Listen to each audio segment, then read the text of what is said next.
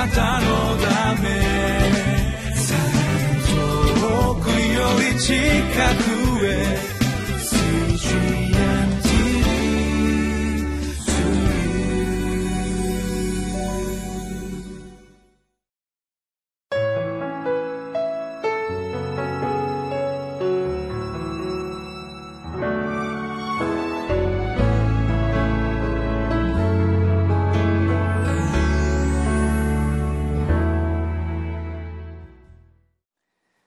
マネル堺キリスト教会の津田聡樹と申します。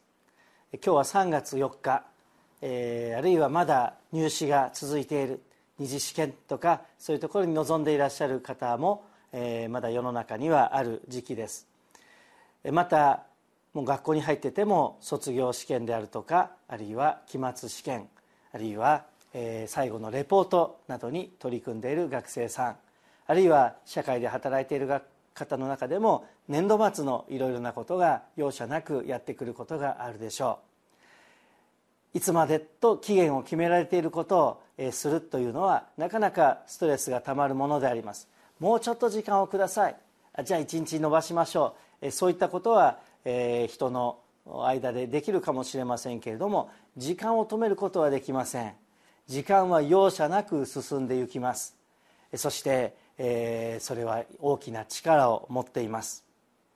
今日のテーマは「目を覚まして備える管理人。主人から祝福される人生」というテーマで決まっている時に対しての備えということを御言葉から考えていきましょう。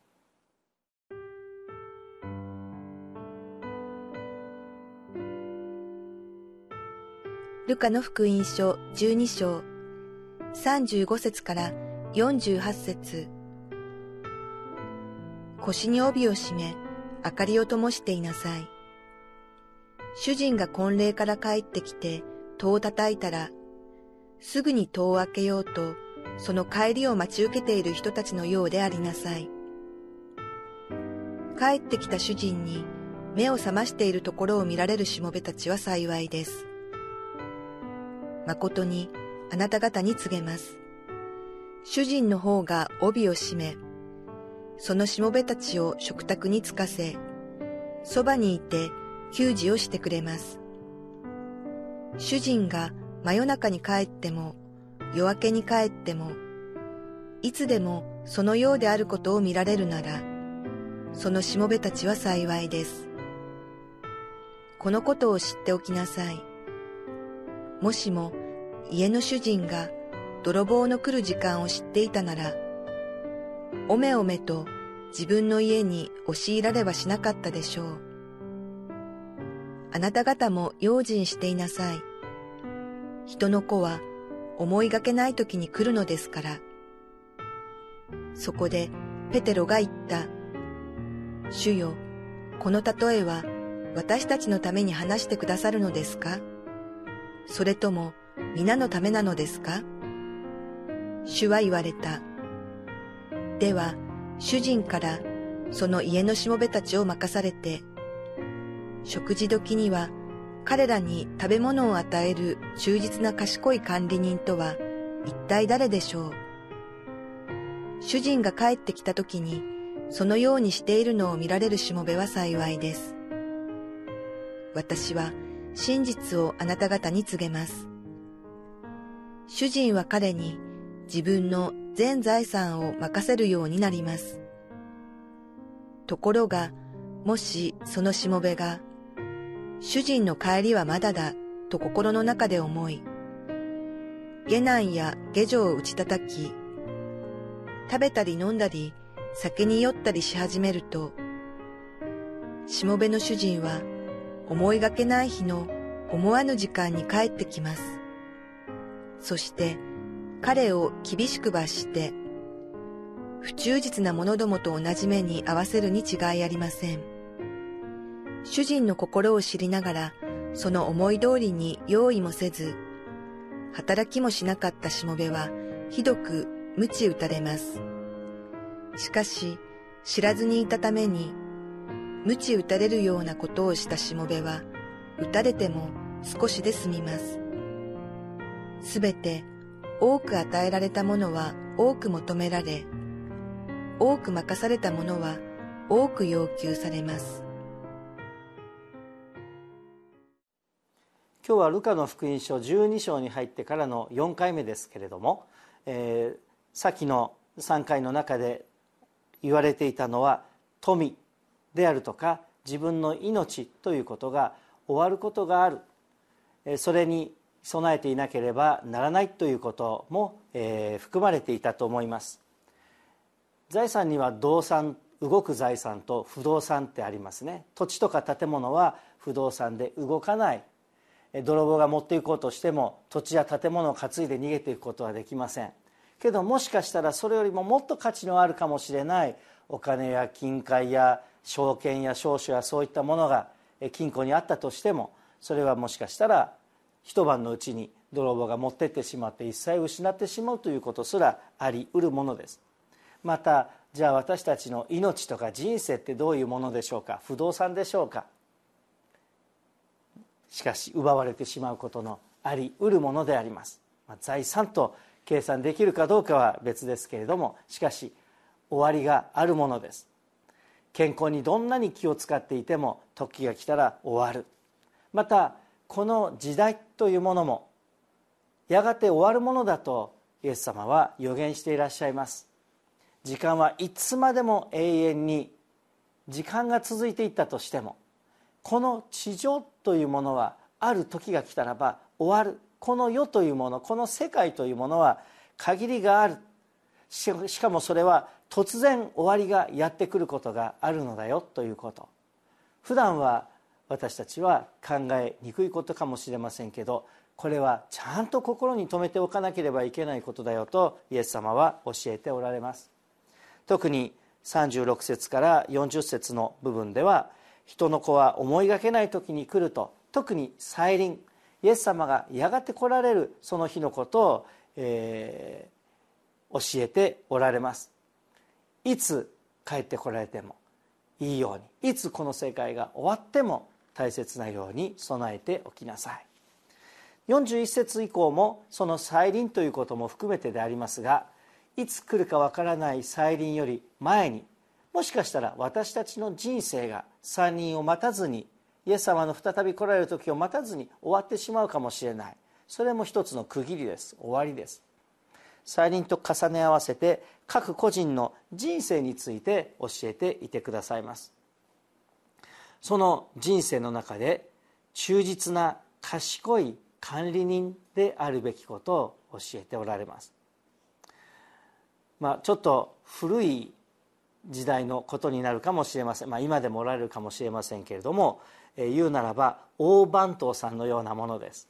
ご主人がいろいろと全部細かい、えー、お金のチェックまでお店のいろんなやりくりあるいは誰かを使って何するっていうものを大きくなるとご主人が一人でお店が大きくなるとご主人が一人でできないで誰かに任せます。でその頭が大番頭さんです。大番頭その下に中番頭さんや、えー、小番頭さんがいたり、えー、その下に、えー、一番下ではデッチ暴行の人たちが働き人が何人もいてというようなそういう中で言ったならば忠実な賢い管理人というのはこの大番頭さんに日本の古い文化だったら当てはめられるかもしれません。でこの大番頭さんにはお店の中でいろんなことが任されています。そして主人も信頼して、え時には商談や大きな話を自分で、えお店のことや大きなことを決める時に出かけなければならないことがあっても大番頭さんがいれば大丈夫。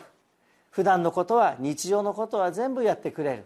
そういうふうに任せることのできる大番頭さんがいる店は、えー、安泰ですね。しかしこの大番頭さんが本当に忠実に自分に与えられている権限を使ってその務めを果たしているならばいいのですけれどもその主人がお出かけになった時に今主人がいないからといって普段は忠実にしているように見せかけて、まあ、見せかけてというかやっているんだけれどもしかし主人の目が届かないからといって自分のやりたいことをする、えー、無駄にお金を使う。その使ったお金も自分の、えー、うまいことを細工して、えー、必要な経費として落としていくとか。あるいは、えー、下男下女を打ち叩き。そして自分で酔っ払って宴会をしていてする。そんなことの最中にしばらく帰ってないと帰ってこないと思ってた主人が急に帰ってきたならばどうしますか？彼を厳しく罰して不忠実な者どもと同じ目に合わせるに違いありません。というのです。主人の心を知りながらその思い通りに用意もせず働きもしなかったしもべはひどく鞭打たれると書いてあります。この大番頭さんは番頭になるまでにそれまでにやってきたんです。どういうことをしなくちゃいけないか期待されているかっていうのが分からないで何したらいいか分かんなくって手持ち無沙汰でお金使ってじゃなくって何をしてするべきなのか知りながらけれどもその通りにしなかったことのゆえにひどく鞭打たれてしまうのだというふうに書いてあるのです。これは大番頭さんの昔の話あるいは商売のどっかの世界の話だけではありません。私たちも神様に多くのものを任されていわば自分の人生の大番頭のような立場になってるんじゃないでしょうか。自分の人生の主人はイエス様。神様がおられるということをちゃんと意識することがまず大事です。けれども自分にたくさんのものが任されているのではないでしょうか。どんなものを任されていますか？私は、えー、使うような下男や下女もおりませんしさあいくらでも使えるだけ使えるような財産が渡されているわけでもありません。人を使う立場ではありません。けれども時間であるとかあるいは自分の力であるとかある程度の経済力やあるいは家族や自分の手に託されているものはたくさんあります。けれどもこれをどのように扱っていくか神様から扱ったものとして大切に使いながら永遠の時の中で一部分を生きているという意識がとても大切であります。私の母は私は中学校時代にだいぶぐれて遊んでいたんですけれども悪いことしていたんですがその時に母が、神様あなたから預かった子供を本当に不始末でこんなふうになるまで、なってしまいました。ごめんなさいって悔い改めて神様の前に泣いた。その祈りが私の心に刺さってそして違うんです神様謝らなくちゃいけないのは僕なんですと祈ったことが自分の悔い改めの一つのきっかけになりました。ああ母は自分のことを神様から与えられた子供大切なものとして思って使おうとしていたのだな育てようとしていたのだなその心も知らないで好き勝手をしていた。そのことを深く心に刻まれました。今も自分たちの家族も含めて自分の手に預けられているものは神様からいただいた預かり物。これを正しく用いて神主人がさあそこまで私の生涯の終わりを見た時に下手ではあったかもしれない不器用ではあったかもしれないけど忠実に一生懸命頑張ってきたねと喜んでいただけたらこれに勝る幸せはないと思っています。皆さんも与えられているもの神様に喜んでいただくように使いたいと思いませんか？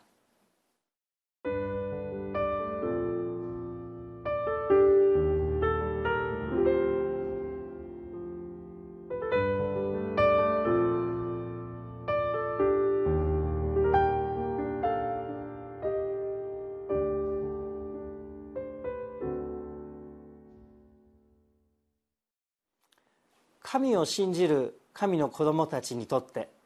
終わりの時というのは恐怖の日とか恐れの日ではなくむしろ喜びの日希望の日です。絶望ではなく喜びの日です。そしてその喜びを確実にしてくださったのはイエス様の復活の事実とよみがえって今生きていてくださるイエス様ご自身です。この方がおられるから永遠があるんだ。永遠にこの方と生きるならばそのために今の時代を今与えられている時をどのように生きるかということがどのように生きたいかということが決まってくるのではないでしょうか。永遠から逆算して今の人生を生きるべきではないでしょうか。一言お祈りしましょう。天の神様私たちの人生にもやがて終わりが来ます。またこの世界全体に終わりが来るとあなたは教えておられます。しかしその終わりの時はこの世界とまた自分の人生の終わりに過ぎないのであって神の国は永遠に立ち永遠に続きます。そこにふさわしく生きることができるようにそこに照準を定めてその神の国にあって共に生きることができるように今与えられている人生を今与えられている世界での営みを永遠から逆算してふさわしいものとして生きることができるように。また希望と感謝と光栄に満ちてこの生涯を力強く歩んでいくことができるように一人一人を助けてください。主イエス様のお名前によってお祈りいたします。アーメン。あなたのため。 시카고의 수준